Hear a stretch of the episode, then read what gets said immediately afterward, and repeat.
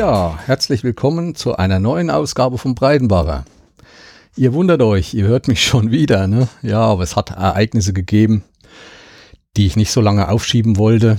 Und zwar handelt es sich diesmal um die Subscribe 9, wo ich auch teilgenommen habe. Viele werden es ja mitbekommen haben. Und davon möchte ich kurz meine Eindrücke erzählen. Aber zuerst möchte ich euch alle herzlich begrüßen, dass ihr mir wieder zuhört.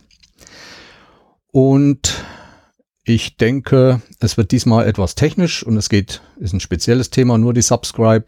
Aber ich möchte halt auch meine Eindrücke veröffentlichen, weil auch die Veranstalter ein bisschen Feedback haben wollen, damit sie wissen, wo sie dran sind, was sie besser machen können. Und deswegen heute mal nur über die Subscribe. Nochmal kurz zu meiner letzten Folge gab es einen Kommentar von Holger und er war etwas erschrocken über meine Darlegung über Wurzelstöcke im Wald. Wer sich das nochmal anhören will, kann in die letzte Folge reinhören. Die ersten, die sie runtergeladen haben, ich hatte da Probleme. Eine Datei wurde nicht vollständig geladen. Inzwischen habe ich das beseitigt. Also es müsste jetzt voll durchlaufen, die ganze Folge.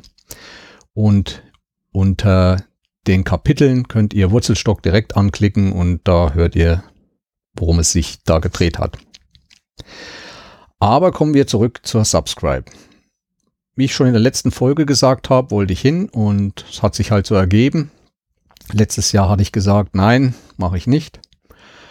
Aber ich hatte Urlaub die Woche und in diesen Herbstferien gehe ich immer meinen Sohn besuchen, der auch in München wohnt und deswegen konnte ich das alles so ein bisschen reinschieben. Kurz vorweg meine Eindrücke. Ich war ja letztes Jahr schon dort ich fand sie wieder genauso gut, in einigen Teilen sogar besser, in anderen hat es mir nicht ganz so gut gefallen wie letztes Jahr, aber das erzähle ich euch. Ich hatte mich dieses Jahr auch bereit erklärt, ich habe mir mal etwas länger Zeit genommen mit der Anreise und auch der Abreise, so dass ich mich auch dem Helfervolk der Subscribe anschließen konnte. Und das habe ich dann auch getan. Ich war dann am Freitag schon so um halb elf, elf vor Ort. Oder was? Halb zwölf. Und wir haben dann mit einigen anderen, die sich gemeldet hatten, das drumherum halt aufgebaut. Es gibt da Transparente aufzuhängen, es sind äh, Wegweise anzubringen.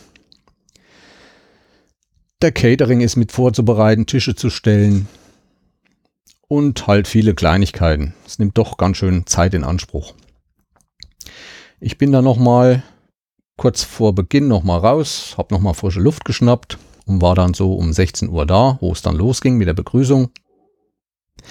Nicht zu vergessen sind auch die Podcast-Partinnen. Das sind Podcaster, die sich hauptsächlich um Neulinge kümmern.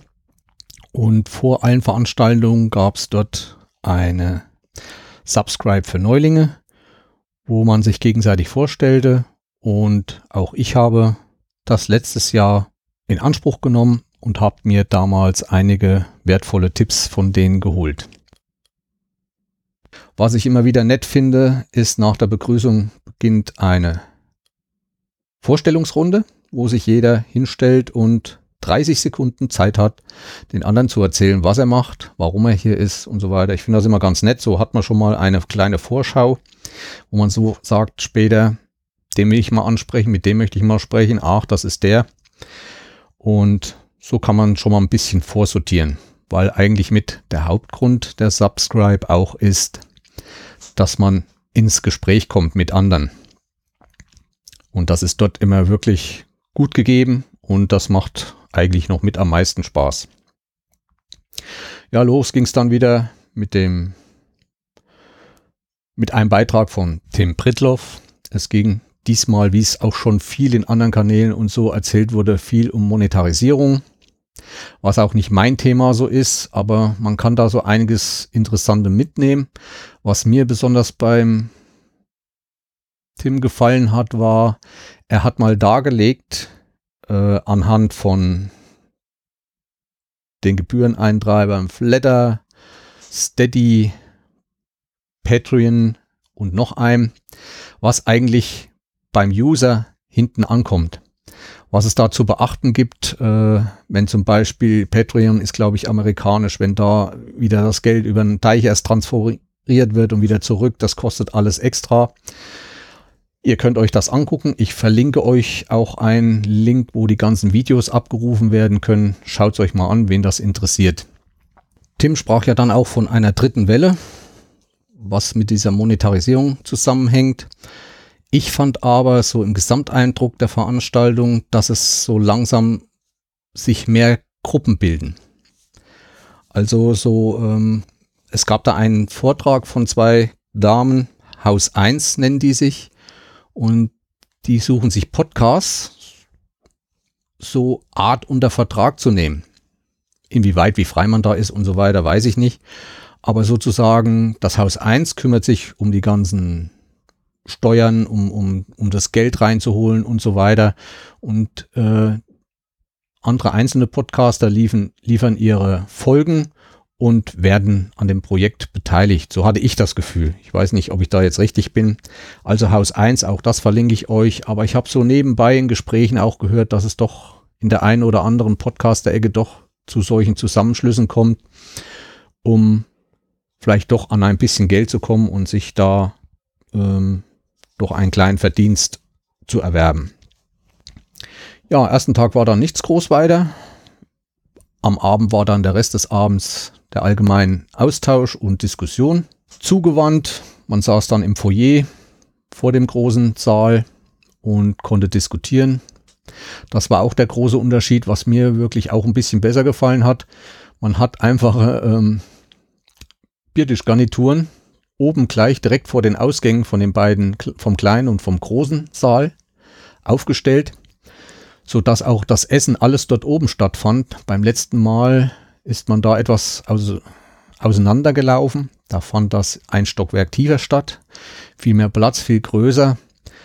Und so war es doch dieses Jahr gegeben, dass man enger aufeinander hockte und sich doch schneller begegne und doch, ich glaube, doch schneller Gespräche beginnen konnten. Das fand ich eigentlich gut und das würde ich auch so beibehalten.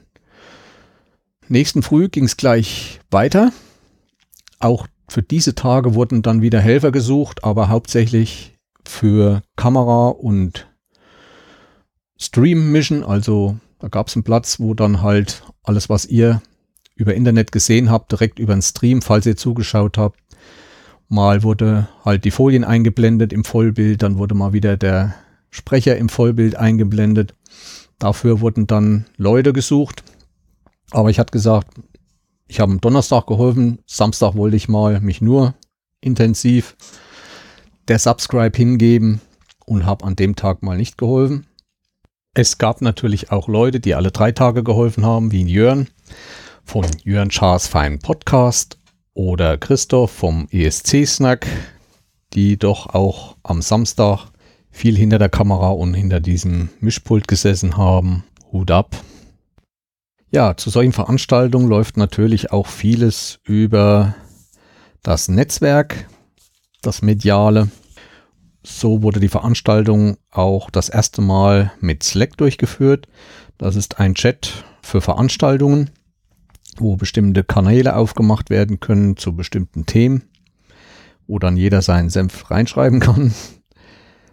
Und ich kannte mich gar nicht damit aus, habe den halt mal installiert und habe probiert.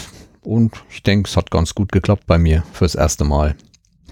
Auch sonst im Hintergrund die Arbeitseinsätze an den Tagen, an der Kamera und so weiter, wurde alles über Slack und über eine Google Doc-Datei gemanagt, in der man sich dann selbstständig eintragen konnte, so damit das Team von den Videofilmern auch äh, entlastet werden konnte. Auch nochmal meine Hochachtung an dieses Team, die die vollen drei Tage immer an den Videogeräten zu tun hatten und im Hintergrund läuft da ja einiges mehr an Arbeit ab. Das werdet ihr ja gemerkt haben, wie schnell doch die einzelnen Veranstaltungen dann doch schon auf YouTube erschienen, geschnitten und fertig mit Vorspann und so weiter. Also das war schon sehr interessant, da mal auch hinter die Kulissen gucken zu können. Ja, los ging's früh im großen Saal, so bis Mittag mit einigen Beiträgen. Gleich als erstes sprach Matthias Leitner vom Bayerischen Rundfunk über diesen Ausscheid Call of Podcast, der im letzten Jahr im selben Raum aufgerufen wurde. äh, sich an neuen Podcast-Formaten zu versuchen und kann da bestimmte Projekte einreichen. Dieses Jahr hat er die zehn besten vorgestellt. Und ich verlinke euch auch die Seite, wo ihr die mal anhören könnt. Aber meine Meinung war halt auch, was dann auch nochmal in der Diskussion zum Tragen kam, dass das doch schon sehr professionelle Podcasts waren. Also da waren auch schon ein paar Profis dabei. Aber nichtsdestotrotz, der zweite Beitrag hat mir auch gut gefallen, mal hinter die Kulissen vom G20-Gipfel zu schauen, was da alles ablief und mehr möchte ich hier nicht zu sagen. Schaut es euch an. Der dritte Beitrag, Philipp Banse von der Lage der Nation hat mal geschildert, wie er versucht, Geld zu verdienen damit. Ja, danach bin ich zu Steffi Schwarzack, warum du mehr Begeisterung in deine Stimme legen solltest. Und wie es gelingt. War interessant, war sehr interaktiv, diese ganze Runde, weil man doch aufstehen musste und ein paar Sprachübungen und Bewegungen, wie man sich auf seinen Podcast vorbereiten soll, habe ich diesmal auch gemacht zu dieser Folge. Ich hoffe, man hört's. Und ja, es gab viele Sachen, die sie noch erklärt hat zur Stimme und mal versucht an den Mann zu bringen, wenn man langsam spricht und mehrere Pausen einlegt oder wenn man alles sehr schnell rüberbringt und will sehr viel Text und viel Information in einen kurzen Zeitraum packen. Ne? Ja, auch diesen Workshop könnt ihr euch anschauen. Der fand im kleinen Sitzungssaal statt. An dem Tag hat mich eigentlich nichts groß weiter interessiert. Mir ging es ein bisschen heute oder am Samstag um Technik. Einmal wollte ich, gibt es ein neues Tool namens VogTech, wo man interaktiven Podcast machen kann. Der fand aber im großen Sitzungssaal statt. Und ich wollte woanders hin, so dass ich mir das noch auf Video anschauen will. Ich hatte dann unter den Teilnehmern jemanden gefunden, der sich gut mit Hindenburg auskennt. Dem wollte ich einige Fragen stellen, habe ihn dann auch gefunden. Der hat seinen Laptop ausgepackt, hat mir gezeigt und was die Pro-Version gegenüber der Basic-Version mehr hat. Und naja, jedenfalls bin ich davon überzeugt worden, dass ich mir wahrscheinlich keinen Hindenburg zulegen werde. Demgegenüber wollte ich mal Ultraschall live erleben, mal schauen, ohne erst alles auf meinen Rechner zu installieren. Aber auch bei diesem Programm bin ich abgekommen, mir das anzuschaffen und erst Reaper und dann Ultraschall drüber. Erstens mal ist es komplett in Englisch, es hat eine riesen Menüstruktur und da alles immer zu übersetzen, habe ich keine Lust. Auch ansonsten ist es eigentlich für mich als kleinen Podcaster etwas überdimensioniert. Wenn man da Gespräche macht und über Studio Link und sonstiges, glaube ich, ist das mehr zu gebrauchen. In dem Zusammenhang habe ich auch einen schönen Begriff kennengelernt, den ich jetzt auch wahrscheinlich bei mir öfters einfügen werde, weil es auch ein bisschen bei mir zutrifft. Ich nenne mich oder finde, ich bin so ein kleiner Wald- und Wiesen-Podcast. Also den Begriff werde ihr vielleicht jetzt öfters hören. Ja, es lag eine Liste aus, wo sich jeder eintragen konnte. Es gab fünf Zeiten für einen Studiobesuch in den Hörspielstudios. Äh, der Bayerische Rundfunk betreibt dort zwei Studios für Hörspiele und die konnten besucht werden, natürlich unter Anleitung eines Tontechnikers, der dort beschäftigt ist beim Bayerischen Rundfunk. Da hatten sich dann welche eingetragen, es war schon alles voll, aber dann haben sich plötzlich welche wieder gestrichen, Rückzieher gemacht, weil wahrscheinlich andere Punkte interessanter waren. Und da habe ich mich noch nachgetragen und bin um 18 Uhr dann auch mit in diese Studios gegangen. Eine Stunde lang war sehr interessant, tolle Atmosphäre, vor allem mal so ein Raumklang live zu erleben. Man steht da drin und kaum Hall oder auch dann fast ein Raum, der hallfrei war, mit speziellen Wänden. Dann gab es zum Beispiel, was mir auch interessant war, eine Hallschnecke, so ähnlich, so dass man mit der simulieren konnte, weite Entfernungen innerhalb des Studios. Also man geht da in die Schnecke rein und je weiter man in diese Schnecke reingeht, die auch gedämmt ist, je weiter kommt es einem vor, wenn man da rausbrüllt, je weiter weg er ist. War ganz schön. Zum Schluss saßen wir dann noch in diesen Studioräumen vor dem Bildschirm. Man konnte sich informieren, mit welcher Hardware und Software dort gearbeitet wird. Und haben dann noch zum Schluss äh, einige Tests gemacht mit drei Mikrofonen. Oh, Neumann war eins, dann eins von T-Bone, glaube ich, und noch ein, es ein Sennheiser? Ich weiß es nicht mehr genau. Jedenfalls unwahrscheinlich viel habe ich nicht rausgehört. Vielleicht ist, liegt das auch bei mir am Alter, dass die Ohren doch nicht mehr so den Unterschied merken wie bei jüngeren Leuten. Aber trotzdem war die ganze Führung sehr interessant und man hat da mal reingeschaut und ich habe auch einiges mitgenommen.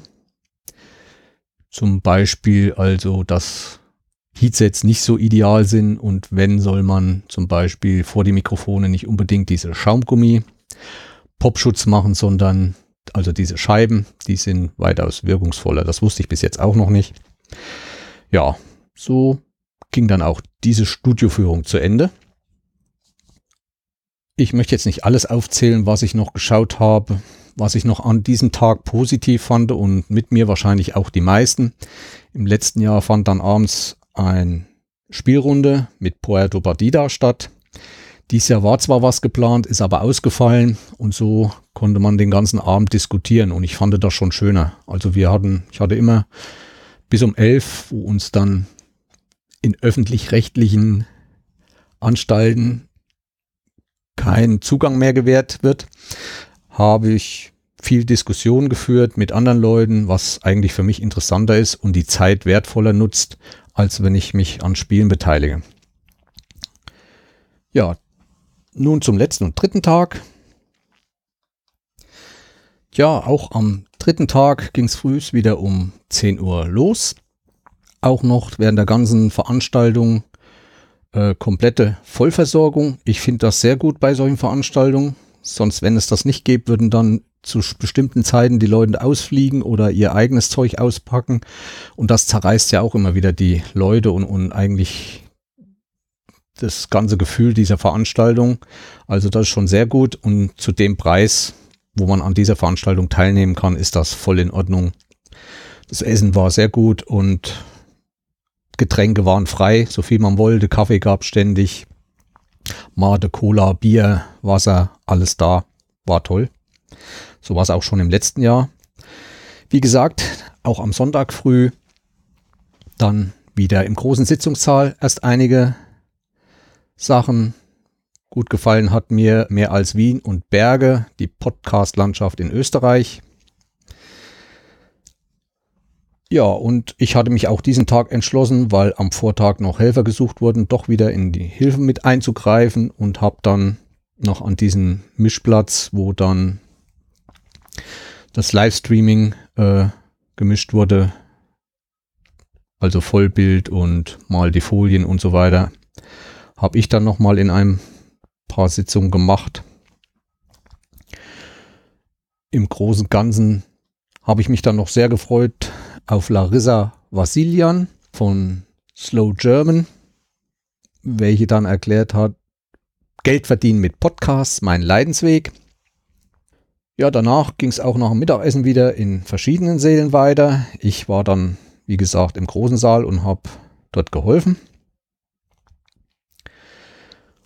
Um 16.30 Uhr war dann Verabschiedung.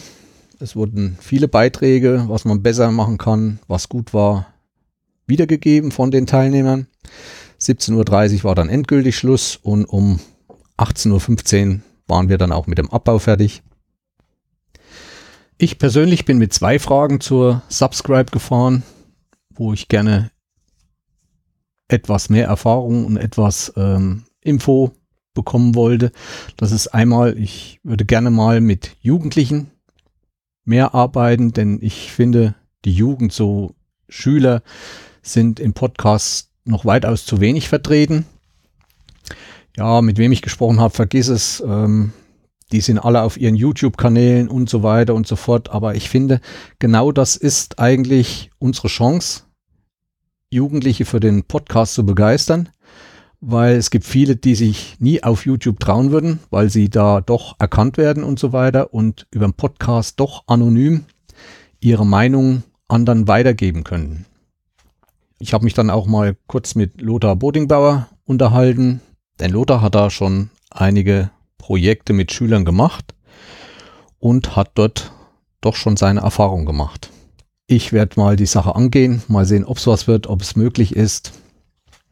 Das war das eine. Und die andere Frage ist, was wird eigentlich aus unseren Podcast-Informationen, wenn wir nicht mehr sind?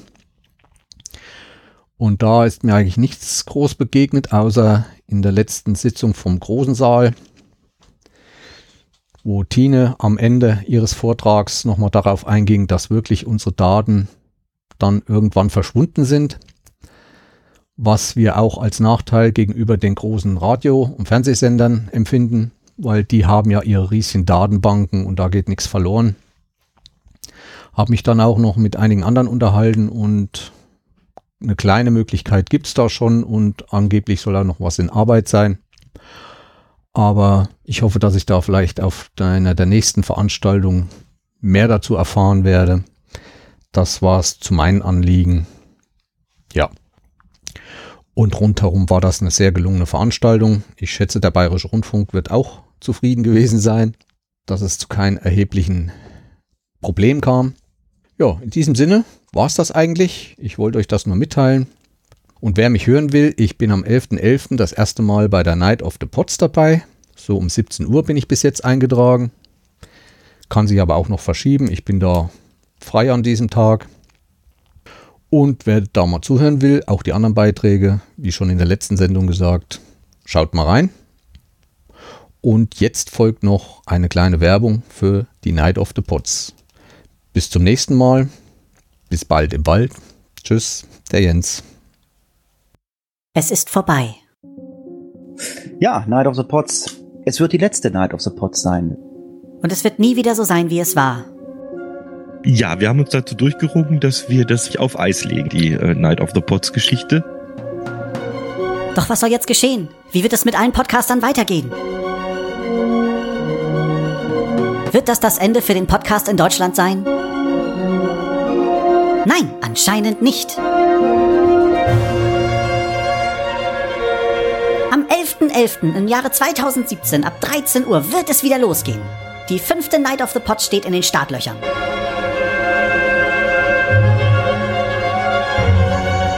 Anmeldefrist ist bis zum 4. November, wo sich alle Podcaster, die wollen, anmelden können. Vorausgesetzt, es ist genug Platz im Terminplan. Infos dazu findet ihr wie immer auf raucherbalkon.de unter NOTP.